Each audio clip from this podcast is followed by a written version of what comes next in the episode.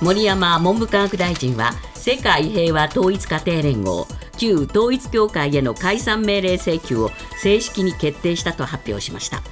文部科学省は今日にも解散命令を裁判所に請求する方針です。請求を決めた理由について森山大臣は多くの人を困惑や不安に陥れ宗教法人の目的を大きく逸脱するなどと指摘しています。戸籍上の性別を変更するために手術が必要とする現在の規定について静岡家庭裁判所浜松支部が昨日憲法違反であり無効だとの判断を示し申立人が手術なしに戸籍上の性別を女性から男性に変更することを認めました。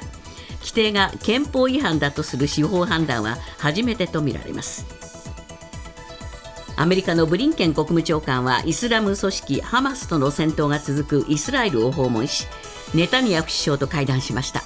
イスラエルがパレスチナ自治区ガザへの地上作戦を準備する中住民の避難や物資の運搬のための人道回廊の設置についての協議に加えハマスに拘束された人質の解放交渉に向けた議論も交わされたとみられます。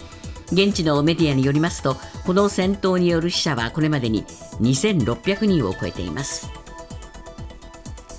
トヨタ自動車と石油元売り大手の出光興産は昨日 EV 電気自動車に使われる全固体電池の量産化に向けて協業することで合意したと発表しました。全固体電池は安全性が高く航続距離も伸びることから次世代電池の本命とされています。ユニクロなどを展開するファーストリテイリングが昨日今年8月までの1年間のグループ全体の決算を発表し最終利益が前の年に比べて8.4%増えて2962億円となり過去最高を更新しました。海外でのユニクロ事業の売り上げが初めて全体の5割を超えるなど全ての地域で好調だったことに加え円安も利益を押し上げました。東京都は昨日咽頭結膜熱いわゆるプール熱の流行警報を発表しました。プール熱は子どもを中心に発熱などの症状が出る感染症で東京都はこまめな手洗いなど感染対策の徹底を呼びかけています。プール熱の流行警報は感染症法が施行された1999年以来東京都では初めてです。新型コロナウイルスについて東京都によりますと10月8日までの1週間で1医療機関あたりの平均の患者数が3.62人。前の週の7.08人からおよそ49%減少しました。5週連続の減少です。一方モデルナが公表した推計値では東京都の1日あたりの感染者数は10月11日時点で2700人となっています。今朝のニューヨーク株式市場ダウ平均は173ドル73セント安い3万3631ドル14セント。ナスダックは85.46ポイント下落し1万3574.22ポイントで取引を終えました。一方為替ですがドル円は1ドル149円78銭。ユーロ円は1ユーロ157円71銭で推移しています。続いてスポーツです。プロ野球は楽天は昨日石井一久監督が契約満了に伴い今シーズン限りで退任すると発表しました。来シーズンからは球団取締役シニアディレクターに就任するということです。また後任監督には今江打撃コーチらの名前が挙がっています。アメリカメジャーリーグのプレーオフは11日アメリカンリーグの地区シリーズ第4戦が行われ前田健太投手が所属するツインズはアストロズに2対3で敗れ1勝3敗で敗退が決まりました。これで日本選手が所属するチームはプレーオフからすべて姿を消しました。ニュースズームアップ。森山文部科学大臣は昨日宗教法人法に基づき世界平和統一家庭連合旧統一教会に対する解散命令を東京地裁に請求すると表明しました。高額献金被害などのトラブルをめぐり元信者らの証言などを精査した結果教団の活動に法令違反があり解散を求めるべきだと判断したということです。今後の判断は司法の場に委ねられることになりますが被害者救済はどうなるのか。自民党と旧統一教会の関係は断ち切れるのか？などさまざまな課題が残されています。ニュースズームアップ。旧統一教会に解散命令。今後の課題は？今日のコメンテーターは伊藤洋一さんです、はい。解散命令請求ということになりましたが、はい、ここに至るまでかなり苦しんだようですね。そうですね、えー、まああの森本さんもね、朝一で紹介されてましたけれども、やっぱりあの宗教審議会のね、委員の中にも、まあ、岸田首相がね、えー、えー、一晩で解釈を変えた。ことによってですね、不信感を持ってそれ以降もあまり賛成してないという人もいたらしいんだけど、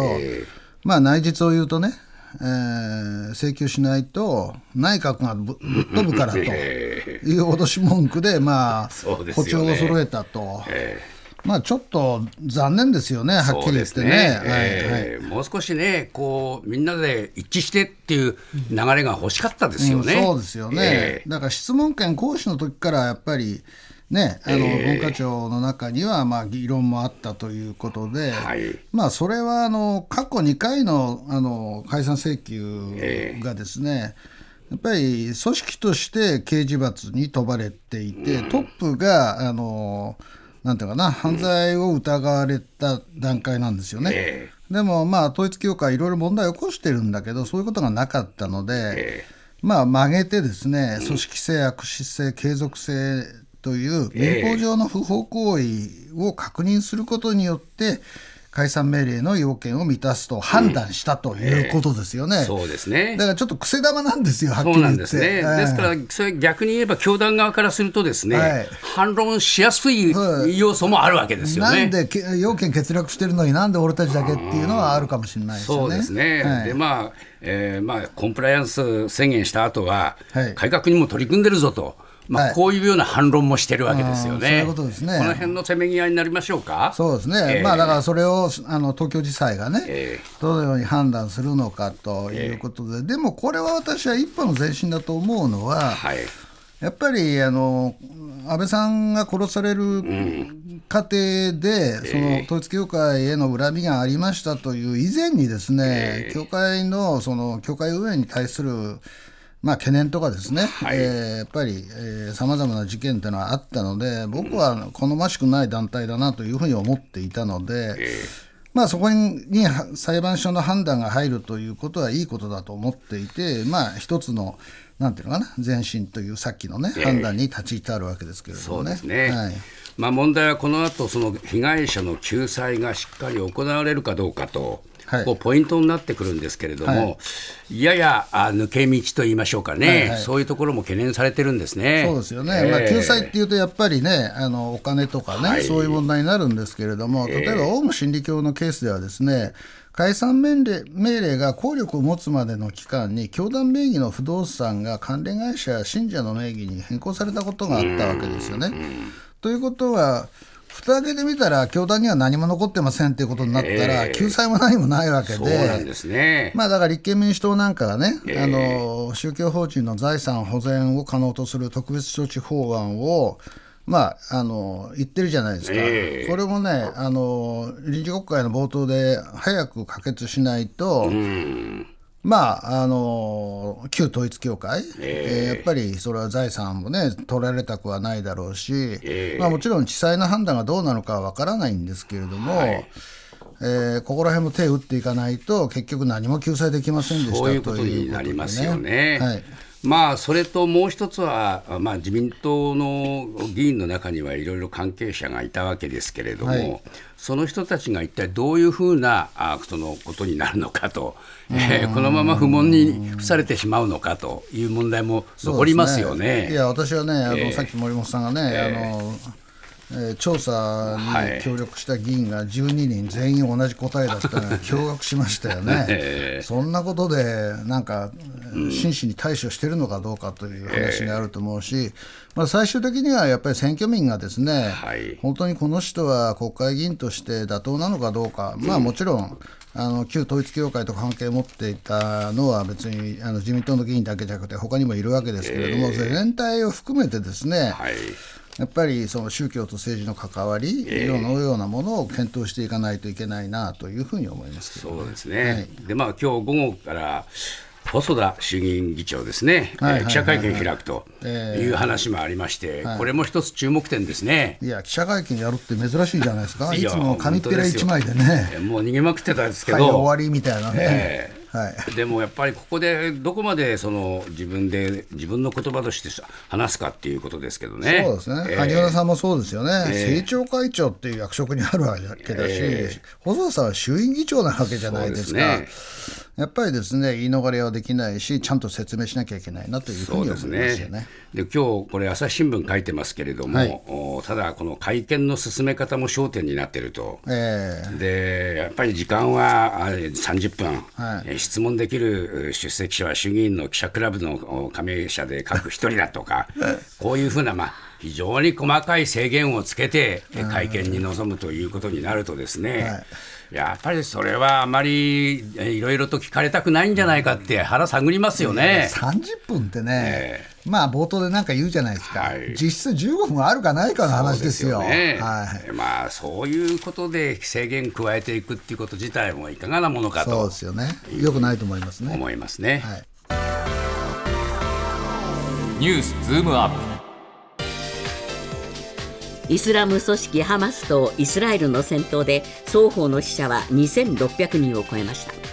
イスラエル軍によるパレスチナ自治区ガザへの地上作戦の開始がほぼ確実視される中アメリカのブリンケン国務長官は12日イスラエルを訪れ市民を退避させる人道回廊の設置などについてネタニヤフ首相と協議しました。こうした中イスラエルがシリアの空港を攻撃し始めたとの情報も入っています。ニュースズームアップ。ガザ地区では人道危機の恐れも。ハマスとイスラエルの衝突続報。伊藤さん、まあ、いよいよ地上作戦が近いのではないかと言われてるんですね、うん、私はね、夕べ寝るときにね、えーはい。えー、明日スタジオに来るまでに、うん、もう地上作戦始まっているかもしれないなと思って、来ました、はい、まだ始まってないんですけれども、えー、そのくらい切迫してるってことですね。これはね、あのネタニヤフ首相の、ね、言葉を見ても、はい。ほぼやるだろうなという感じがします。うん、というのは、やらないと彼の政治的な発言力、国内におけるね、えー、なくなりますから、はい、だからやると思います。もうハマスを粉砕して破壊するって言ってるんですよね。ただね、これ、大変なことなので、えー、ちょっとあの、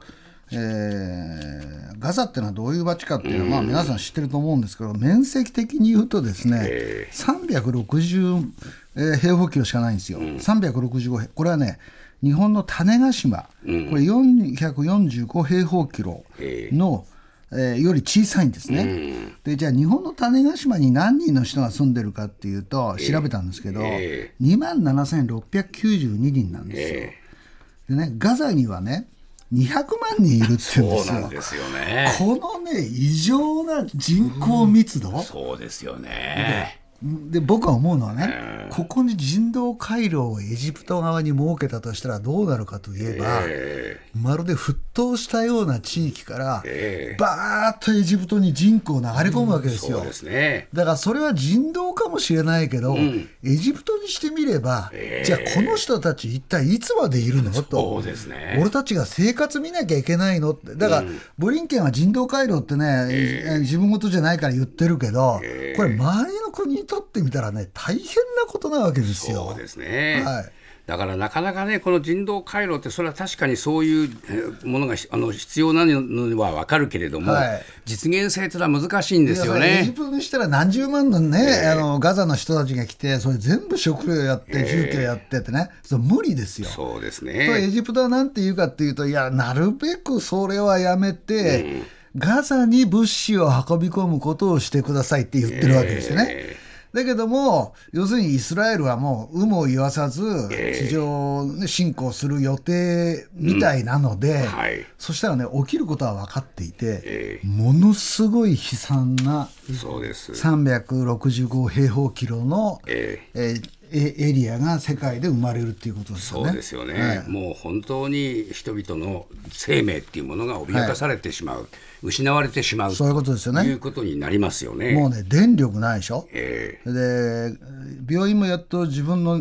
よあのね、えー、なんとか自分とこに残っていた燃料で発電してるんですけども、えー、ほとんどまあ4日ぐらいしか持たないだろうと言われてるんですね。はい、もうこれ昨日のニュースなどあと3日ぐらいしか持たないわけですよ。うんそう病院の責任者はこう言ってるんですよ、電力の供給が完全に止まれば、病院は集団墓地と勝つしかない、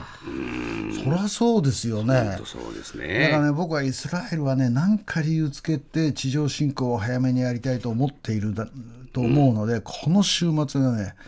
えー、可能性があると思います、ね、どうでしょうね、はい、つまり、まあ、あハマスのこの電撃攻撃によって、はい。えー、イスラエルは、はい、まあ言ってみれば被害者というような、はい、えー、見方を最初はしますよね、はいはいはいはい、だからみんなイスラエルに対する同情心もあります。あります。しかしですね、はい、これで逆にガザを攻めたとすると、はい、今度はイスラエルに対するその人道的非道さというものが、批判の対象になるなりますね。それはイスラエルも分かってるはずなんです分かってるんですけれども、えー、じゃあネタニヤフがどう判断するかですよね。うん、じゃあ何もしないという選択肢は多分彼には残ってないんですよ。ね、じゃあ何するのかっていうことですよね。だから彼がやりそうなことはね、とにかくハマスの戦闘員狙ってやるんだと、地上侵攻するけれども、市民には、でもね、侵攻した兵士がその区別ができるかどうかですよね。で、ね、しかもハマスの組織あの地下組織、うん、あ組織って地下に本当に張り巡らさ,、されていて。地下に弾薬とかそういうのを隠していると言われてるんですね。そうどこにあるかわからないので全部あの調べていかなきゃいけないわけじゃないですか。そうするとねそこに兵器があったりして撃ち合いになったりして多分ね兵士をターゲットにするんだと言いながら実は内実すざましいね。200万人の人がね、えー、360平方キロの中にいるわけだから大変なねあの惨事になるんじゃないかなと思うんですけど、ね、もう一つ気になるのは、はい、レバノンからですね、はい、やっぱりこの出てきている話もありまして、はいはい。えー、シリアとの関係もあるわけですよね。そうですよね、えー、もう2か所ぐらいな、あれかな、あの、うん、アレッポも含めてですね、空爆したという話があって、それは何考えてるかと、ヒスボラヒスボラっていうのはですね、あのイランの支援を受けてるわけですね、すね。イランっていうのは、そもそもイスラエルなんか地上に存在すべきではないと言ってるわけだから、これはですね、ハマスがやってるのに、俺たち何もでしないってことはないよねっていうことで、イスラエル攻撃を狙うわけじゃないですか。ですから、まあ、イスラエルにしてみれば、両面作戦しなきゃならなくなってきて、うん、そうですよね、そういう状況もあると。そうだったら、まずどっちか一方片付けてって考えるんじゃないでしょうかね。うん、まあ、そういう意味で言うと、この地上侵攻がどうなるかっていうのは、本当に息を飲むようなね、はい、状況になってきましたですね。運転手不足に悩むタクシー業界ですがこうした状況を打開する対策として政府は一般ドライバーが自家用車を使って有料で送迎業務を行うライドシェア相乗りの解禁を検討しています。ライドシェアはこれまでタクシー業界などの反発で実現していませんでしたがここに来て本格的な普及が進むのか注目されています。ニュースズームアップ。深刻なタクシー運転手不足。解決策はあるのか？いやまあとにかくタクシーの運転手さん、えー、ハイヤーの運転手さんみんな足りない足りないっていう話がですね、はい、でずっとこのところ耳に入ってくるわけですよね。タクシー会社のね車庫を見るとね、大、え、体、ー、ね昼間でもね車いっぱい止まってるんですよ。えー、運転手がいないから、ね、そうなんです。だから車が開いた 開いちゃってるんですね。そうですよね。えーまあ、そういう中でどうなんでしょうかこのライドシェア解禁しようっていうふうに政府が言い出したという。私はね、えー、これをね無制限に日本中あらゆるところでやるとちょっと問題があるなと思うんですよ。はい、つまり女性のね、えー、えー、お客さんなんか変なねえー、男性が乗ってきたら変なってのは変だけども 乗ってきたらなんか嫌じゃないですか。だから僕はねよく思うのはライドシェアってね場所限定してやればいいなと。まずね例えばね名古屋の、例えばある名古屋駅から名古屋球場とかね、えー、えー、なんていうかな。どっか札幌だったらなん今ななんていう球場ですか新しい球場できたじゃないですか、うん。えー、つまりイベンエスコンフィールドは、うん。うん、あのイベントがあるケースにおいて、えー、僕はいつも不思議だと思うのはなぜライドシェアやらないのかなでね一人ずつ乗せてるわけですよ、まあ、あのグループで来てるのもあるけども、えー、あんなのねあの一人だったらあと3人いらっしゃいみたいな形で乗せていけばねタクシーの運転手だってそれぞれから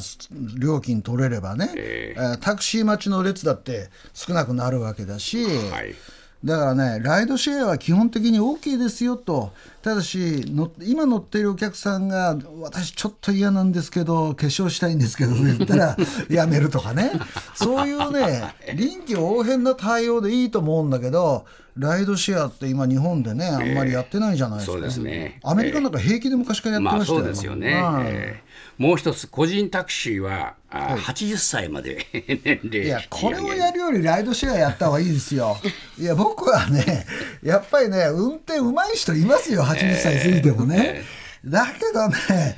うん、ちょっとと、やっぱり75ぐらいがいいんじゃないかなと思うんですけどね。もう運転免許証返納しろ、返納しろって言っといてね。言っといて、実はタクシーの運転手は80歳までっていうのもありえないですよね。ちょっとね、二重基準になってしまっているということなんですが。はい。はいもう一つ、自動運転、はい、これ、伊藤さん、よくね、えー、取材されたりしてましたそうですね、えー、あの先週の月火曜日かな、はい、乗ってきました、はい、どこで乗ったんだ、お前はって言われるかもしれないですけど、それは、えー、新宿の西口駅の、うん。おまあ、特別駐車特別乗り場から、えー、都庁まで、はい、まあね、往復13分なんですよ、うんうんうん、それでね、まあ、あの実証実験が始まったっていうから、えー、まあ行ってみたんですよ。はい。で僕ね自動運転の車に乗るのは2回目で1回目はテスラに乗って、えーあのなんだニューオータニの近くを走ってる4号線があるじゃないですか、はい、そこで手離したらですねえらいセンターライン越えたりして危ねえなと思ったら横に乗ってるテストの社員がね首都高速は危ないんですよって言ったから ふざけんな。その危ないとこ俺にやらせるなと思ったんだけど 今回のバスはすごく安心でした、ああそうですか。乗り物の図体がでかいじゃないですか、まあ、それもありますけどね。だからね、私はねあの自動運転車っていうのは大型車からやるのがいいなと思いますね。そうですか、えー、うん、これ、まあ、その自動運転するとですね、はい、えー、深刻化する運転手不足も解消できるっていうふうに、うん、あの関係者は言ってるわけですけれども、はい、どうでしょうかね、こういう実験をした上で、実際に運運用するとなると、やっぱりみんな、あのこれで乗りますかね？これね、私ね、課題がまだでかすぎると思います。はいレあレ運転レベル2なんですよ、自動運転レベル2っていうのはね、5段階のうちの運転手が座ってて、ええ、あの自動になってる時でもじーっと見つめて、いいるじゃねえ、そこでと。ね2番目はね、やっぱり自動と手動を切り替えながらやってるんですよ。えー、でね、だから3とか4にならなきゃだめだなと思ったのと。これじゃだけど人手べ解消にはならないですよね。しかもねあの、QR コードで乗車させるんで、そのための係員もいるわけですよ。なんないこれはと。でしかもね今実証運転で、2023年で実証運転してるんですよ、で実際に走り始めるのが2030年代。いやいやそれ何なんだよこれはと。これではね。面白かったけど何なんだよと思いながら帰ってきました。そうですか。はい